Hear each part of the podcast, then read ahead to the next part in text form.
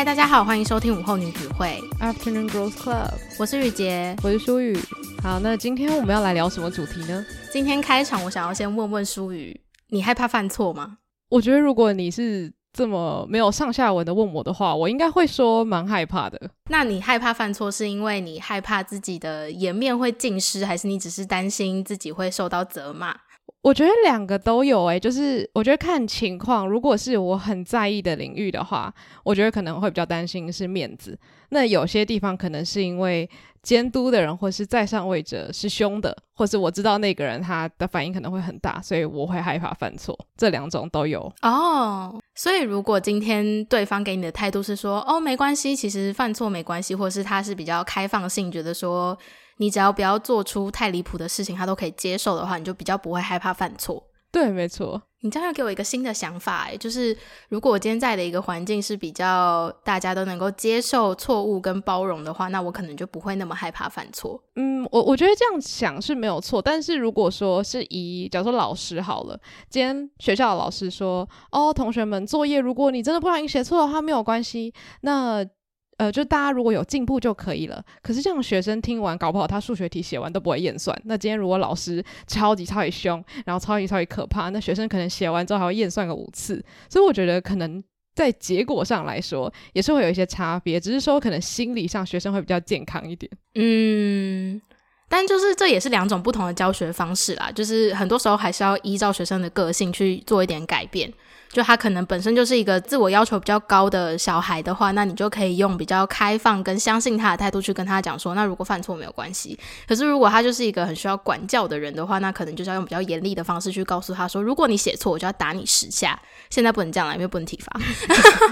好，那开场就是用一个比较来自灵魂的拷问，先问一下舒雨，觉得你害怕犯错吗？因为我自己的话，我是还蛮害怕犯错的人。但是很奇妙的是，其实我在学生时代或者是在成长的时候，我并没有那么害怕犯错。一部分是因为我觉得我的家庭环境并没有很严厉的告诉我说你不可以犯错，就是当然一些道德上面的错误啊，或者是不礼貌啊什么这些是不能接受的。但是相较于就是学校表现、学习成绩的话，我觉得我的父母并没有非常的要求我一定要达到，譬如说考试都要考一百分，只要我是有学到东西，然后是快乐成长，我觉得对我爸妈来说可能比较重要。嗯，那另外一个，我觉得在我身为学生的时候，我比较不害怕犯错的原因，是因为我觉得学生这个身份，它本身就提供我一个像是保护网的东西，它让我知道我自己现在在的这个年纪是一个可以犯错的年纪。我有一个就是在我犯错的时候可以拿出来使用的，就是原谅金牌，我只要拿出来这个。金牌，然后大家就会说：“哦，你还是学生，你还有很多学习的空间，所以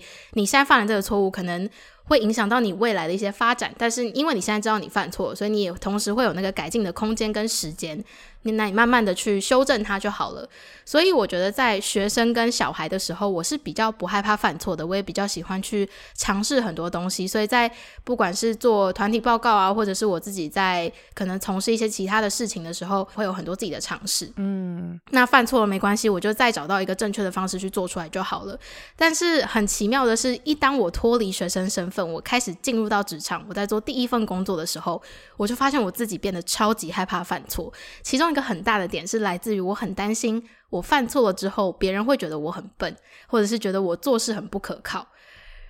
第一份工作的时候，其实没有到那么严重，就是刚进去的时候，大概是前一个月是有一点紧张，可是后来因为工作内容的关系，就是渐渐上手之后，其实不太有容易呃犯错的机会，因为你就是稳稳的做，基本上不太。容易会就是出到什么很大的错误，会造成公司的损失，所以那个时候我的压力也没有那么大，然后也不会害怕犯错。但是后来是呃，我后来找到工作是比较。因为自己是有工作经验了嘛，然后在工作的内容上面又是比较有想法的，所以我用这样的身份去应征的时候，到职之后，我其实从第一天开始，我就发现我自己都一直有那个担心自己会犯错的焦虑在，嗯，然后又是会担心自己会不会别人交付你的工作，我做不到他们的要求，还有我自己对我自己的成品要有的那个要求，所以就是一个。把杞人忧天模式开到 max，开始过生活的那种感觉，就你每一天都会过得有点胆战心惊，你不太敢松懈。然后我一开始不觉得那是有压力，但是到后来我才发现，其实那个压力还蛮大的。嗯，所以我就还蛮好奇，就是舒宇会不会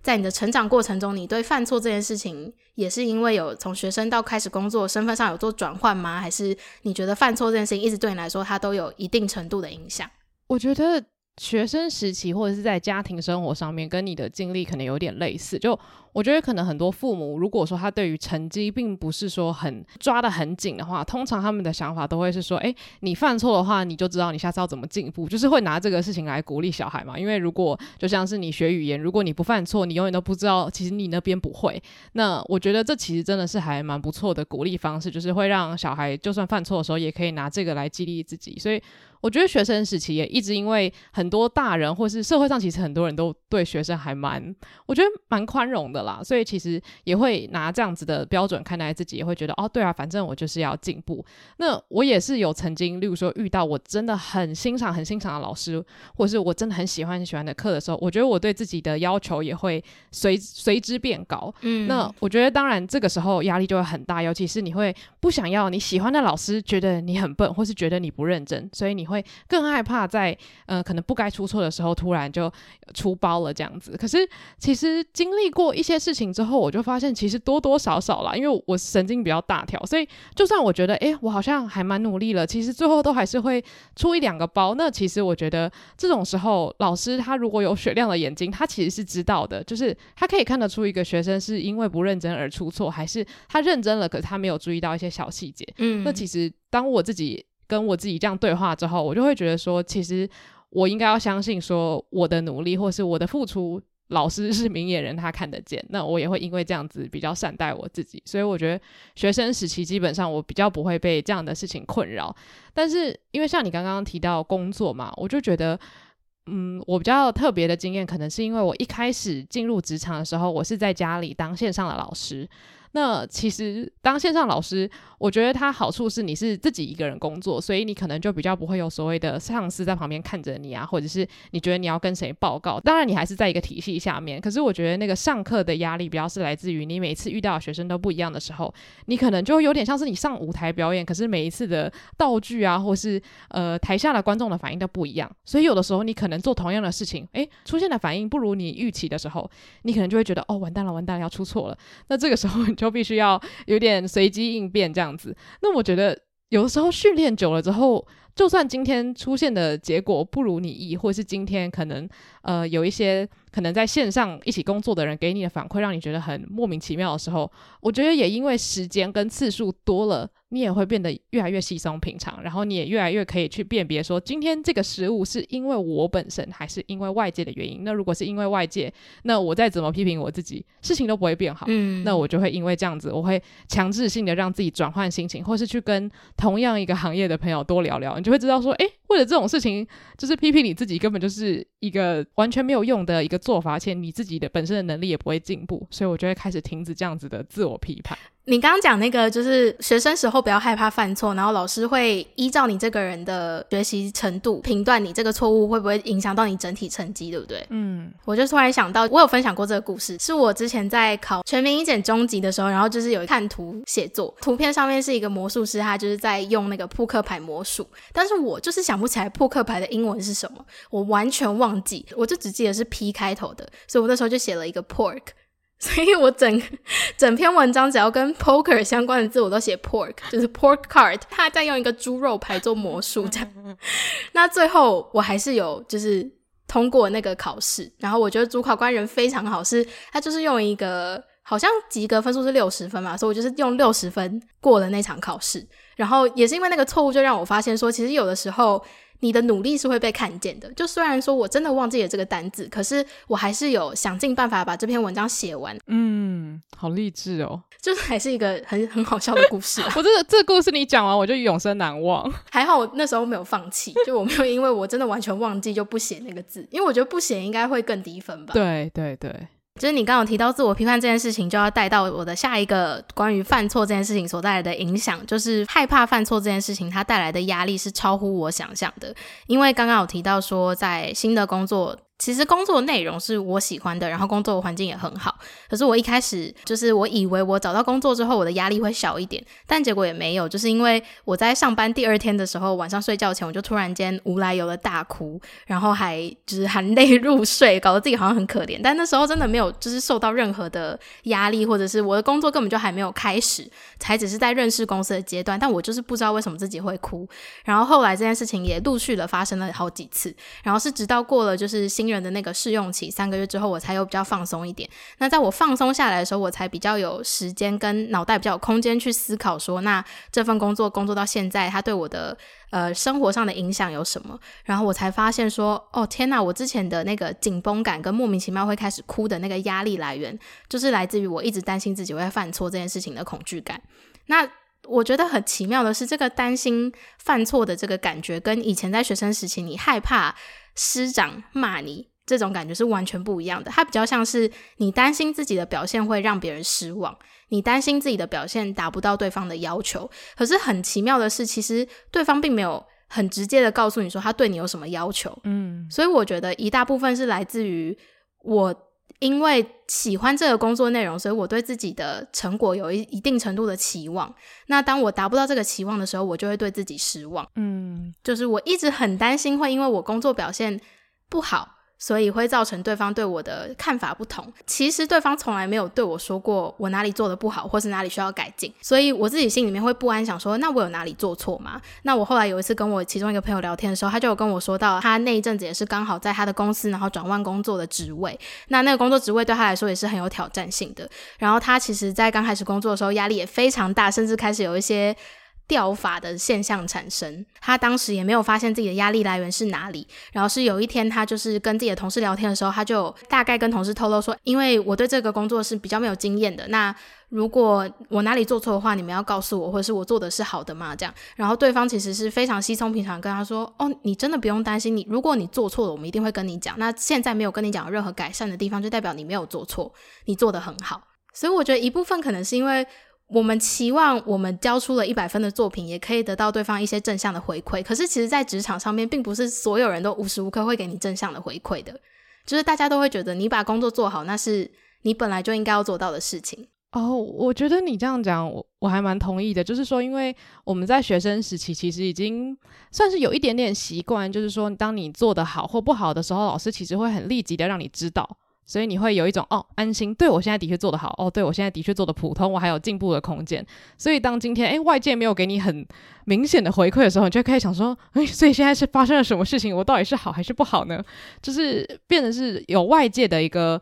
可能再次的告诉你说好或不好的时候，会让你。更确信你自己对于自己的认知是否是符合外界对你的想法？对，这样讲是合理的吗？对，我觉得很合理。就是我觉得你有说到的是，我在刚进入职场的时候，还是用一个学生的心态在工作，就是我期待我做出来的东西会被主管或者是带我的前辈告诉我说这件事情我有没有做对，然后我做的是好还是不好。可是进入职场之后，其实你就已经不是学生了，就是你进来公司，然后他当然会给你学习成长的空间，可是那你对于这个工作的基本要求，你也要先达到。一定程度的完成度，所以他并不会因为你每一次都有好好的完成这个工作，就给予你一些肯定或赞赏，因为这是你应该要做到的事情。所以是当你做出超乎这个职位或者是超乎这个工作内容可以做到的事情的话，那公司当然还是会给你一定的赞赏。嗯，但是老实说，为了得到这个赞赏，然后你去做了更多事情，那你的压力也会很大。所以我觉得是要慢慢的去学习，说你就是有把自己的事情做好就好。对，我觉得你刚刚提到很多，就是不论是你或是你朋友，可能在面对到工作的一些挑战或是出错的可能的时候，会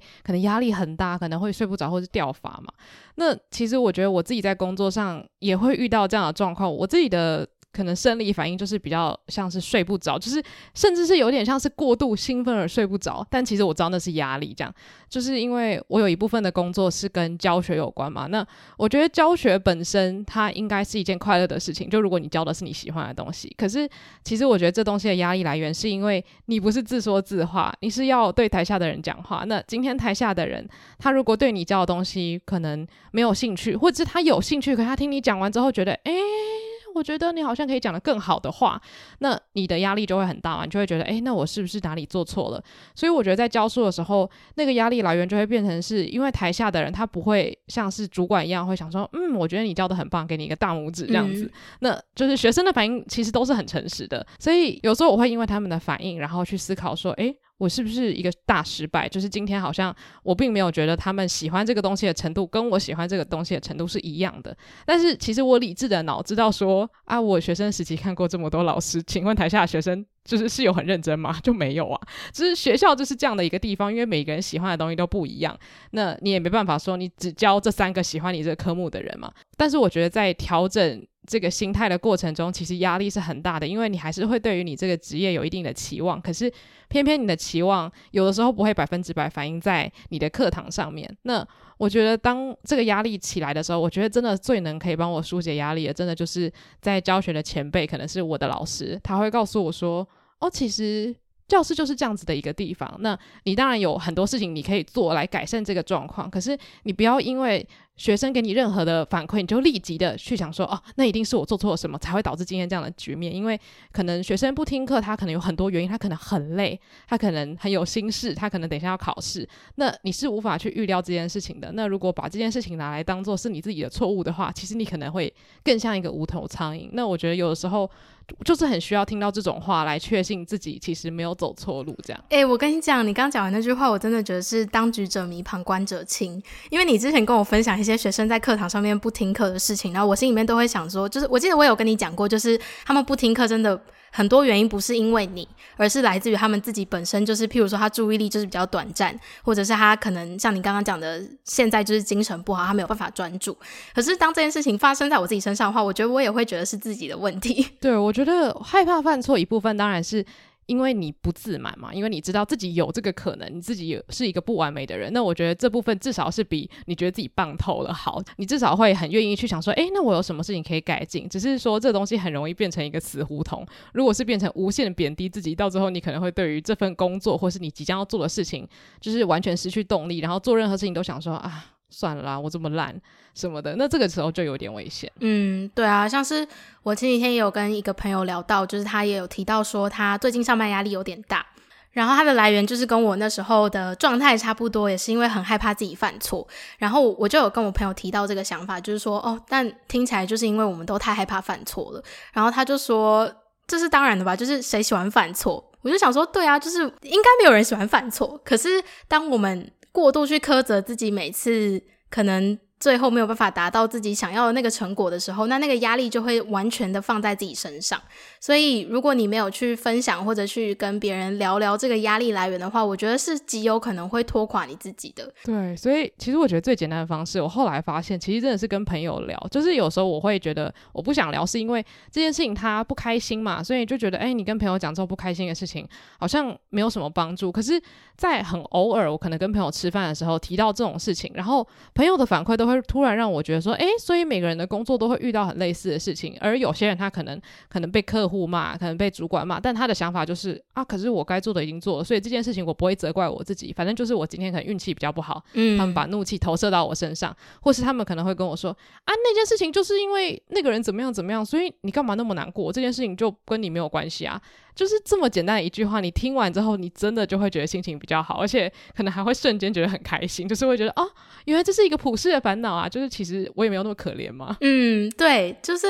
我觉得，当我自己有放下说，如果这件事情的成果不如我想象，我就不会去过度苛责，觉得说是因为我先做错。就是重点还是你要给予自己一定程度的肯定吧。对啊，但是也不能就是说你过度肯定自己，到你觉得做的每一件事情都很棒。对对对对对，还是要适时的，就是接受同事啊或者是主管的一些建议。只是就是你要很清楚的告诉自己，有的时候结果不是你能够控制的。嗯嗯，对对对。那这个时候就是你在一个公司体制下面的优。优点就出来了，因为就变成说，虽然说这件事情出错了，但是最后大家是可以一起想办法解决的。嗯，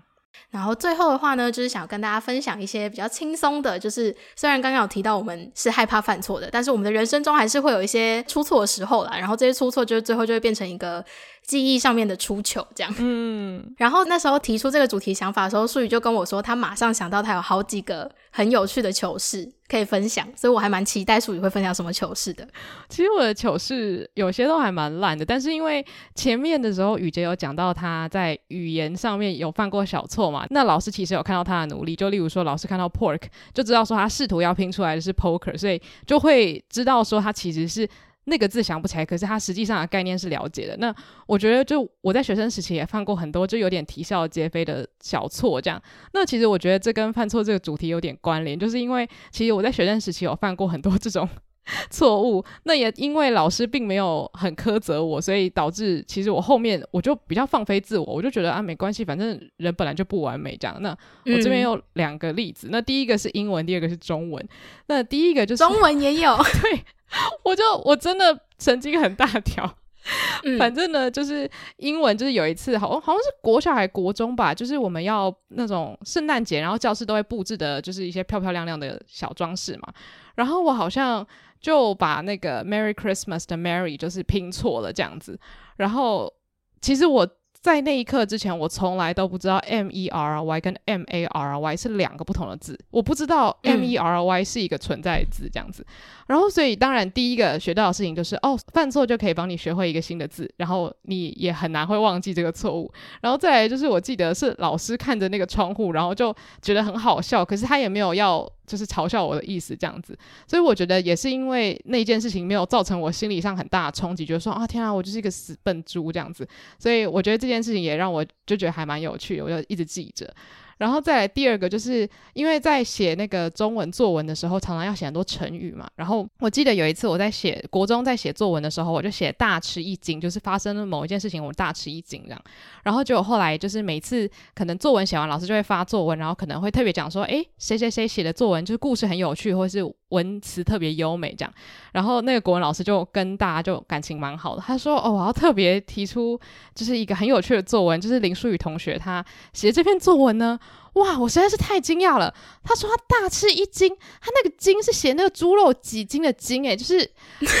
怎么会有这么有趣的事情？然后，而且刚好我那篇作文好像就是开开篇就写说，俗话说得好，民以食为天，然后就好像在讲我很喜欢吃东西什么之类的。然后因为老师就觉得太幽默，他就朗读出来，然后大家就笑疯。然后我就觉得。哦，所以原来不是真的大吃一惊哦，然后就我我不知道为什么那时候真的就觉得好像就是吃了一斤东西，就是很惊讶这样，然后我就觉得这个超好笑，很莫名，可是很可爱，又因为老师觉得很好笑，这件事情并没有让我觉得我被嘲笑了，我就觉得哦对，好好笑哦，所以我觉得也因为这样，我越来越觉得就是有的时候小错其实是会带来生活的一些欢乐的，就是大家都可以就是。会心一笑的感觉吧，尤其是学生时期的，嗯、对对对，我觉得就是还好，学校有一直在让你培养，就是写一些模拟考的作文，所以你可以一直去尝试。犯错这件事情，嗯，就譬如说，你之前不是有那个兼职在改学生写的英文作文吗？对对对，因为之前书也会分享给我，就有一些学生他真的会用尽他毕生的努力尝试写出一个句子，但是那个文句就是错误的很夸张。对，就是我觉得在改的时候，你当然会很痛苦，因为痛苦的点是你不能直接画叉叉，因为你知道他有想要讲某一件事情，只是你就是猜不到，所以你就会想说，你到底想说什么？我想要，我想要明白，因为就有点像是雨杰前面提的那个。例子，只要你知道那个人他背后的意图是什么的时候，你就会觉得他这个句子是有意义的。但是如果你看不懂的话，就会变零分。嗯、但是你会希望说他至少可以拿到分数来认可他做这些努力。对对对，所以我觉得当老师还是有一定程度的难度啦。嗯嗯嗯，就是你发现学生犯错了，可是你要知道你要怎么样用好的方式去告诉他说这个错误可以犯，但是下次要注意这样。对，那我接下来就要分享我的糗事。我我觉得对很多人来说，可能这件事情发生了，他会变成一个人生的糗事，或是会觉得很丢脸。但是老实讲，我现在回想起来，我并不记得当下我的心情是什么，也有可能是我太惊讶，所以导致我那一整个记忆是空白的。但这件事情就是因为我是呃小时候有学小提琴，那你有学琴的话，基本上你就会跟老师或者是跟着自己学琴的那个工作室，就是会办一个年度的那种发表会，那就是每年都会有。然后在某一年的发表会，我记得我那时候好像小三还是小四吧，我就在台上拉琴，然后。呃，那一次是背谱的方式，就是在台上直接闭眼拉琴，要很陶醉的样子。然后还有伴奏老师，就上台之后，我拉了大概到我的脑海里面是乐谱第一页结束之后，我的脑袋突然一片空白。就是真的一片空白，然后我就真实呈现，就是脑中空白就算，然后还全场静默，因为没有人知道发生什么事，然后就只有伴奏老师非常的惊慌。我觉得最好笑的就是伴奏老师他也跟着全场静默，大概有五秒钟的时间。他才想起来要提醒我之后是什么呢？他就开始提醒我后面的音是什么。可是我就是想不起来，我真的完全想不起来。然后我甚至忘记我后面有没有重新就是再重拉一次这个曲目，让它完整的落幕，还是我当下就是逃下台。这件事情就是我后面是完全没有记忆的。但是我唯一记得的就是，其实我那一天在上场前完全不紧张，所以我自己也不知道为什么这件事情会发生。然后我只记得我下台之后，我妈还就是跟我说啊，没事啊，有的时候就是会发现。但是你那时候到底在想什么？就是他想要安慰我，可是他又想知道到底发生什么事，但是连我自己都不知道发生什么事。然后他至今对我有没有带来什么影响，我是不确定啦，因为我真的不太记得。我觉得我可能有那个创伤后遗症，就是把这件事情彻底忘记，但我只知道这件事情有发生过。还好你还记得，今天才可以在这边分享给大家。对啊，但是就这个故事并没有带给大家什么启发啦。然后第二件事情也是小提琴，就是我那个时候要去考一个检定考，然后那个检定考的等级对我当时的我来说是一个蛮高的等级，就如果考过的话，它对我的情谊就是是有一个相当程度的证明这样。然后那时候去考检定考的时候，有分指定曲跟自选曲。那在拉指定曲的时候，然后我就是很轻松愉悦的把那个指定曲拉完的时候，然后停下来，然后评审就是露出一个真的是满头问号的表情。然后因为主考官都是外国人，所以当场还会配一个翻译给你。然后那个翻译就是说：“哎，主考官问说你已经拉完了吗？”我就说：“对，我拉完了。”然后主考官说就是露出一个很惊讶的表情，然后就是：“哦，嗯。”这首曲子其实还没有结束诶，后面还有三页，但是没关系，因为你好像没有准备，那我们今天就到这里就好。那那你有就是阻止他吗？诶，我当下讲什么我也忘记，因为我那时候才国中而已。但是总之就是，我记得我当下也是马上冒出冷汗，想说那怎么办？我还可以继续拉吗？但他当下就是后来他就说好，没关系，那我们就进入到下一个阶段，就是开始拉自选曲的阶段。他并没有因为我说我没有准备，他还要求我要继续演奏完。他就只是说好，那指定曲的部分我们就演奏到这里这样。哦，那还不错啊。对，然后后来我自己觉得很惊讶的是，我还是通过那个检定。哦，那很好哎。对，所以我就觉得说，那这个部分它对我来说的。回馈就是导致我后来就是参加任何事情，不管是考试还是我拉琴，我一定会先确定最后一页在哪里。嗯，就实在太害怕自己没有完成。对，我，我相信大家可能人生中都有经历过很类似的事情。我之前是有经历过，大概是考生的最大噩梦吧，就是那个画卡的时候就漏了一格，然后下面就全部，嗯、反正你不管画什么都错，对，反正就都一定一定不会是对的这样子。然后好像是可能是模模拟考吧，那当下真的是。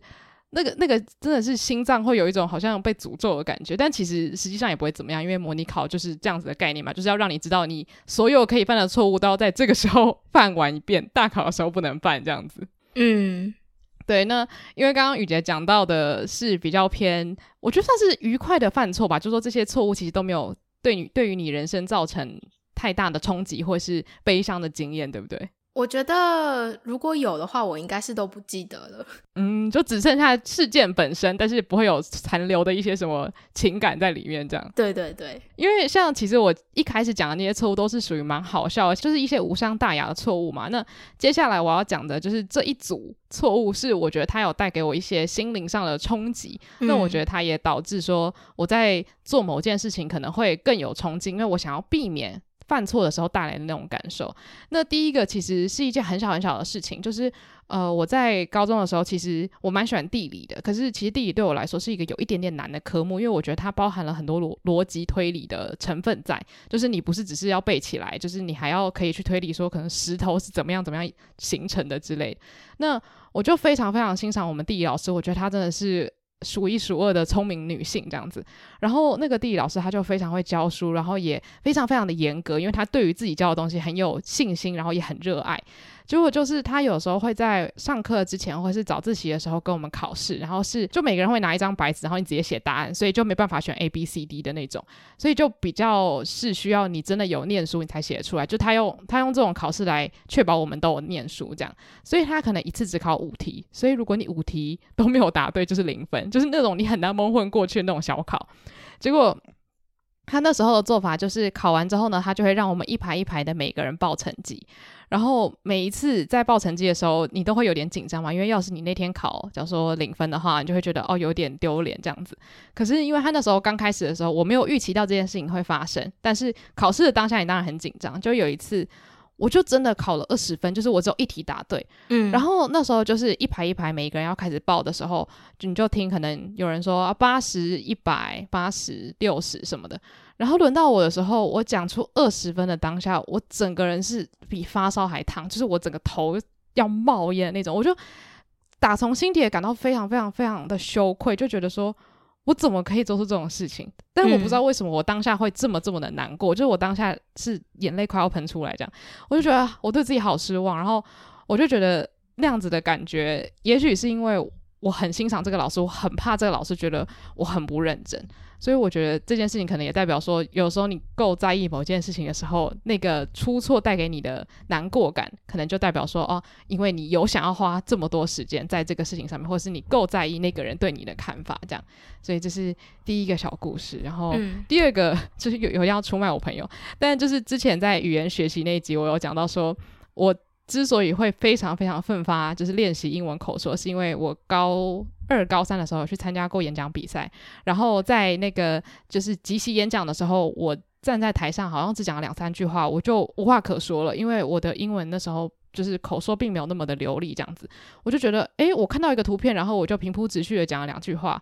就结束了。可是台下老师的眼神就是感觉好像很不以为然，就觉得说，啊，就这样哦。所以我觉得那个当下给我的感受也非常的糟，所以接下来的日子我就非常非常努力，希望不要再有这样的事情发生。我希望。我可以就是不要再被这样子的眼光给看待，所以我觉得他某种方面是有帮助到我的。但是因为就是在我有即席演讲之前，我们前面的第一关会是一个指定题目的演讲，就是他给你一个题目，然后你自己在家写好稿背起来讲出来就 OK 了。所以它其实是一个相对来说紧张程度最低的，就是你事前准备只要有做好，你当下不会太紧张。当时有参加的另外一个是我的好朋友，然后他功课蛮好的，所以我就想说，诶，他一定稳稳的没有问题。然后他就很有自信的站在台上，然后就深吸一口气讲了。他的稿子的第一句，然后之后他就像雨杰刚刚前面的状况一样，他就突然停滞在台上，然后用非常甜美的微笑看着台下的所有人。然后呢，大概过了十秒钟之后，他又深吸一口气，决定重讲。然后他又把第一句讲出来之后，他又停了，就真的想不起来。然后最后他就微笑，然后敬个礼，他就下台。然后我就觉得非常非常的有趣，因为第一个是你无法相信他怎么突然就忘记，而且他就真的只记得第一句。然后我又很惊讶的是，我觉得他面对这件事情的态度，我觉得很棒，就是他会有一点就是接纳自己，然后一笑置之，然后也没有觉得说哦天哪，我好丢脸，或是就觉得说自己好像是个失败这样子。所以我觉得他的这个面对糗事的这个态度让我很欣赏。我也觉得说，哎，对啊，其实难免这种事情就会发生。那台下的人怎么看你其实不重要，那你自己不要觉得自己很烂，其实就 OK 了这样。我突然想到，我也有一个出糗是关于在台上讲话的。国小的时候有呃几堂国文课是老师会要求大家背诗嘛，然后我们的习惯就是大家要轮流到讲台上面背出你当周自己选择要背的哪一首诗。然后我就记得我那时候要，我就说我要背的是《登鹳雀楼》。然后我讲完这句话的时候，我完全忘记它的第一句是什么，我怎么想就是想不起来。然后最后我就说：“床前明月光。”哈 哈然后我还就是整整首诗背完，这样就把李白的那个“床前明月光”背完。然后老师就说：“诶，你确定你要背的是《登鹳雀楼》吗？”我就说：“对啊，我背的是《登鹳雀楼》。”然后老师才说：“哦，但是《登鹳雀楼》的第一个字好像是‘白日’。”然后我才说：“哦，白日依山尽。”然后把《登鹳雀楼》背完。好，那我接下来要分享的是在工作后开始发生的一些小错误，就其实真的是算小错误，但是如果能够不犯的话，当然更好。那第一个是我在实习的时候，就是呃要发信给一些单位这样子，结果我明明就记得我有再三检查，但是最后寄出去单位就是错的离谱。而且我也不知道为什么会发生这种事情。那这种事情发生了之后，就是当下我其实是还蛮不知所措的。然后还好是就是同事又赶快跟我说，没关系，你打电话去知会一下，然后再重新寄一封新的到对的单位就好了什么的。所以这件事情是很好的，就是被解决掉。只是他就很好的建立我在寄信前会先做的一些程序，就譬如说我会先把主旨写好，把内容都确定好，然后检查了三遍之后，确定说真的没有问题，我才会把要寄的对象写上去，然后再按寄出。嗯，嗯，对，就不会是我现在接到一个哦要寄信的任务，就马上开始写说我要寄给谁，寄给谁，然后再去写内容。那这样子就是当你内容已经寄出去很难修改的话，你也收不回来了。对，对没错。然后第二个的话是，这是我自己在做这个工作的时候，因为没有经验，所以没有注意到的事情。是我之前的工作，因为是要去一些不同的地方办活动。那刚好那一阵子选的地点是当地的饭店比较少的地方，所以呃后来选择办活动的地方就比较偏向婚宴会馆。那婚宴会馆它其实就是餐厅，所以餐厅它一整天是会有休息时间，就它中午时段做完到晚餐前，它可能会有三到四个小时的休息时间。那因为我们要做活动，所以工作人员都会比较早到。那我就带着工作人员还有讲师，就是一群人，然后浩浩荡荡到那个餐厅之后，就到那边，然后餐厅就说：“哦，因为现在是休息时间，所以你们当然可以先进来，只是我们冷气不开放。”然后我完全没有先问到这件事情，所以就造成大家在夏天 真的很热的情况下，所有人就在那个餐厅里面，然后只有冷气一点点的余温，但是坐久真的会很热。然后我只记得当下我真的很想死，因为我就觉得说，天哪，我怎么会犯这种错误？没有先就是确定好，呃，如果我知道是这样的状况，那我可能就不会选这家，或者是我就会找到更好的替代方案。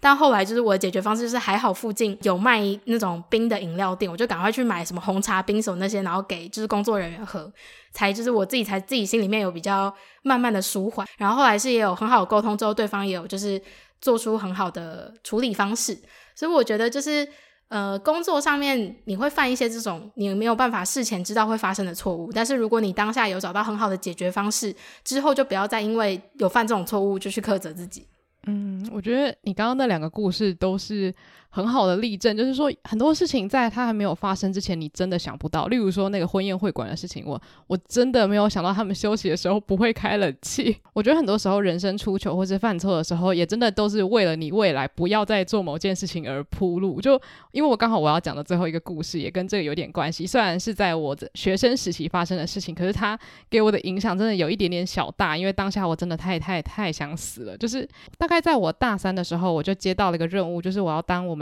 英文系的歌唱比赛的主持人这样子，然后英文系的歌唱比赛一直都是大家大家很期待的一个活动，因为英文系就是充满了很多不知道什么很适合当艺人的人，然后就很多人很多人很会唱歌这样子。然后那时候其实我们英文系有一个问题，就是因为大家在上课的时候都是用英文称呼对方，因为上课的时候都要讲英文嘛，所以其实很好的朋友之间当然是会讲中文名字，可是其实整个系上的氛围就是很多人的中文名字是几乎不会被使用的。那但是你在主持就是歌唱比赛的时候，你当然是说，哎，我们欢迎 Andrea 林书宇上台这样子，你一定会讲到对方的中文名字。可是我对这件事情并没有太大的警觉，我就觉得说，啊，我知道他们是谁啊，对啊，就是你嘛，这样。但是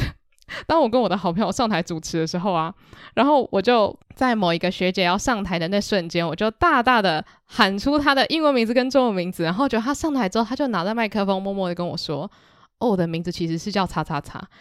然后我就，我那时候当下我就真的觉得说，天呐，谁快给我一把刀，我把我自己刺死，嗯、就是真的会觉得很对不起我。我那时候当下我就说，学姐，我跟你下跪，我非常非常对不起。就是我就直接在台上大声的跟他道歉。还好那是一个比较欢乐的场场面，就是可以比较就是为所欲为的说话这样子。但是真的是那一件事情给我太大的冲击，因为就是现在大家的名字都取得很。别出心裁嘛，所以有很多字，你以为你知道怎么念，可是其实你根本就不知道那个字要怎么念，或者是同一个字它有不同的念法，然后每一个人家里的念法是不一样的。所以像现在，如果我认识到新的人，就工作上的话，然后如果有需要讲说他中文名字的话，我都会很戒慎恐惧，想说这个字真的是我想的那个发音吗？还是还是 Google 一下好了。就是我对这件事情的那个害怕，也是因为那件事情让我有。就是加深这样子，但我觉得这样的恐惧是好的，因为这个恐惧会让你更认真去对待很多事情的细节。这样，嗯，哦，而且讲到讲错名字，就一定要讲那个啊，金曲奖那个黄立行跟王力宏啊。哦，对，这个也很经典。当初是怎样？我有点忘记，是得奖的是黄立行，结果他不小心念成王力行。